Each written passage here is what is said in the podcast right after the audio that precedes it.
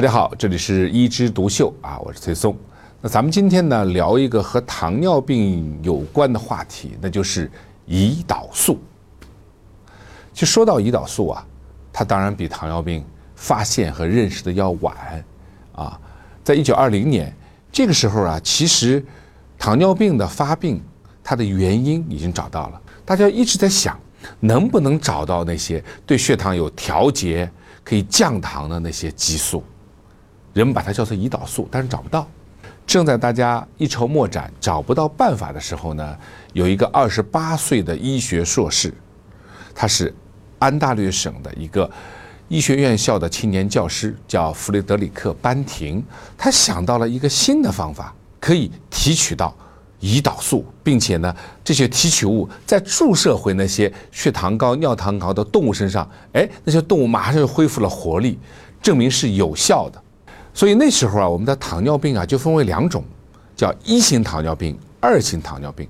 一型糖尿病的这些病人呢，往往都是从幼年开始发病，也就他出生的时候，由于出生缺陷啊，就胰岛素不足，所以呢，他往往在很小的时候就夭折死亡了。当时呢，二型糖尿病呢叫非胰岛素依赖性糖尿病。结果过了很多年以后，我们就发现啊，不是这么回事儿啊。是什么呢？一型糖尿病，那当然它还是小孩多啊。还有一部分呢，它不是小孩，它中年发病。为什么呢？因为它是一种自身免疫性毛病，就是有一种抗体呀，这些自己攻击自己的胰腺啊，把胰岛细胞弄坏了。那胰岛素也是没有，结果也是胰岛素缺乏。但是它不一定是小孩发病。那么这些人呢，我们也叫一型糖尿病。为了跟以前有区别，现在写的是阿拉伯数字的一和二。那二型糖尿病啊，发现它跟胰岛素的缺乏不是那么有关系。这些人往往胰岛素还高着呢，但是利用障碍，也就是说，好好的一百块钱只能派十块钱的用场。还有人呢特别胖啊，胰岛素倒是不缺，但是相对于这么胖的身材，那就是相对不足。所以，我们二型糖尿病啊。我们不叫非胰岛素依赖性糖尿病，它是胰岛素可能过头，但是利用障碍或者是相对不足。而且有趣的现象是什么呢？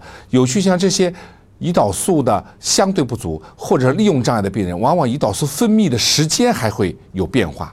吃饭的时候胰岛素它不分泌，等到你肚子饿的时候，它胰岛素开始拼命的分泌，结果就发生什么？发生低血糖的现象。啊，所以我们说，有时候低血糖也是糖尿病的先兆，这就是我们生产胰岛素的人的胰腺的胰岛啊被过分的使用啊，它太疲劳了，最后它衰竭了，就没有胰岛素了。所以啊，在二型糖尿病的病人身上，往往是表现出胰岛素的超标。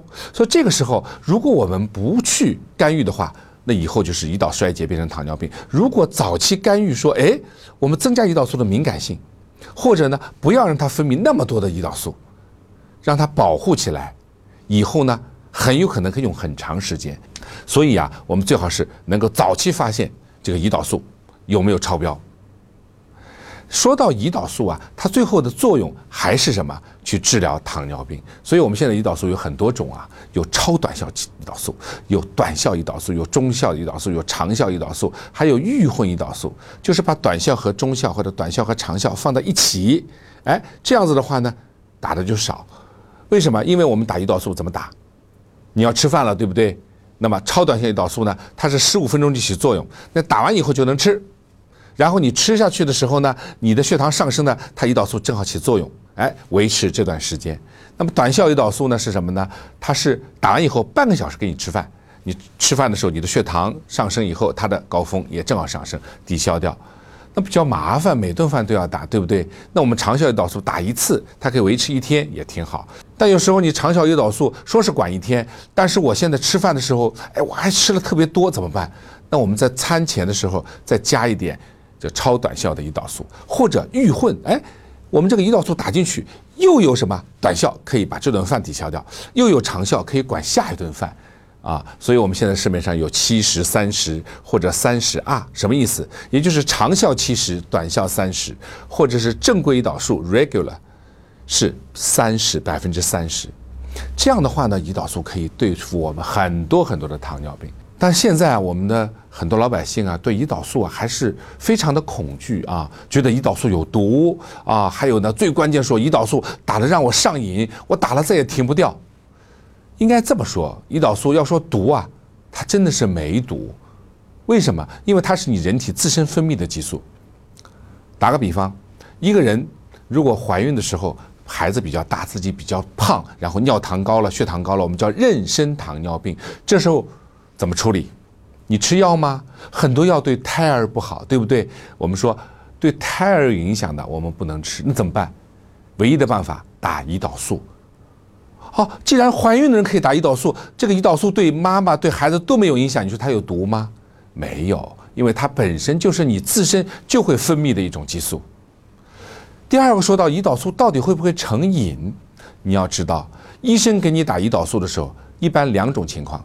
第一种是在你血糖很高的时候，你的胰岛啊拼命的在那工作。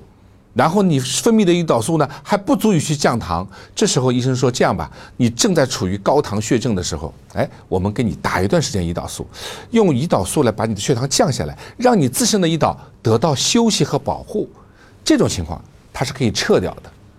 第二种情况，所谓的成瘾就是撤不掉的情况呢，这时候你去测一下，往往你体内的胰岛素的分泌已经衰竭了，你每次分泌的胰岛素的量不足以去。针对你体内的血糖，你吃进去的食物啊，吃进去的饭啊，这时候你要打胰岛素，是你的身体依赖胰岛素，而不是胰岛素让你成瘾，它也不是毒品，对吗？所以呢，千万不要讳疾忌医，该打的时候要打。但胰岛素打的也有很讲究啊，比如说吃饭的时候打胰岛素，到底你打的是什么样的胰岛素？超短效的你打完以后就得吃，要不然的话。他胰岛素上去了，饭没吃，血糖没上去，低血糖。但是我们看到有些病人啊啊，他们就比较随意啊，吃饭之前有时候半小时打，有时候一个一个小时打，有时候打完以后啊马上吃饭，往往起不到效果。还有人呢，就哦呦忘了吃完饭补打，你补打的早一点还行，你补打的晚了，他血糖的高峰开始低下去了，你的胰岛素高峰上去了，又变成低血糖。所以呢，一定要什么？一定要注意，它注射按照说明书不能有差池，啊，最好时间呢要固定。第二呢，一定要有个血糖仪，就打了胰岛素你得监测，打得好还是不好，打得不好咱要调整啊。经常有些人说，医生让我打十个单位，我就打十个单位呗。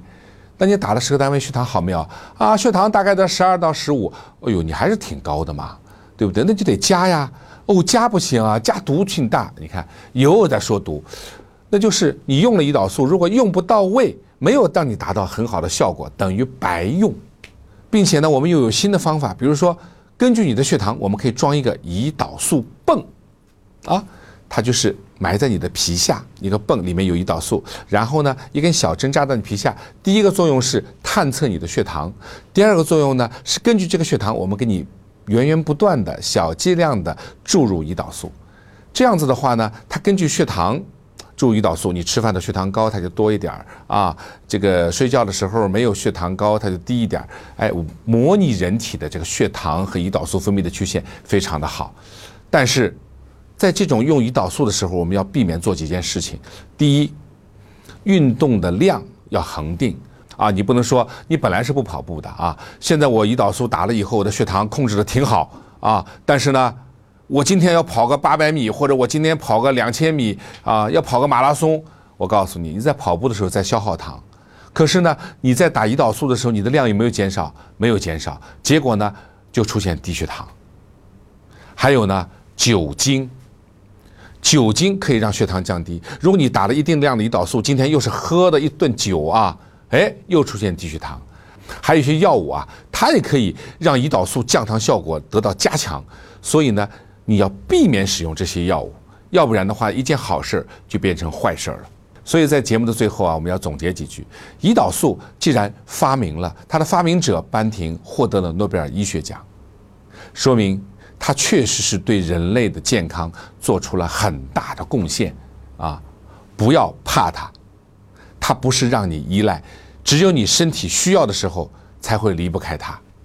第二，胰岛素也是一种检测，有时候胰岛素超高的病人并不是好事儿，往往是胰岛衰竭的前兆啊，往往是糖尿病的前兆。所以呢，通过检测胰岛素，也可以知道自己以后会不会得糖尿病。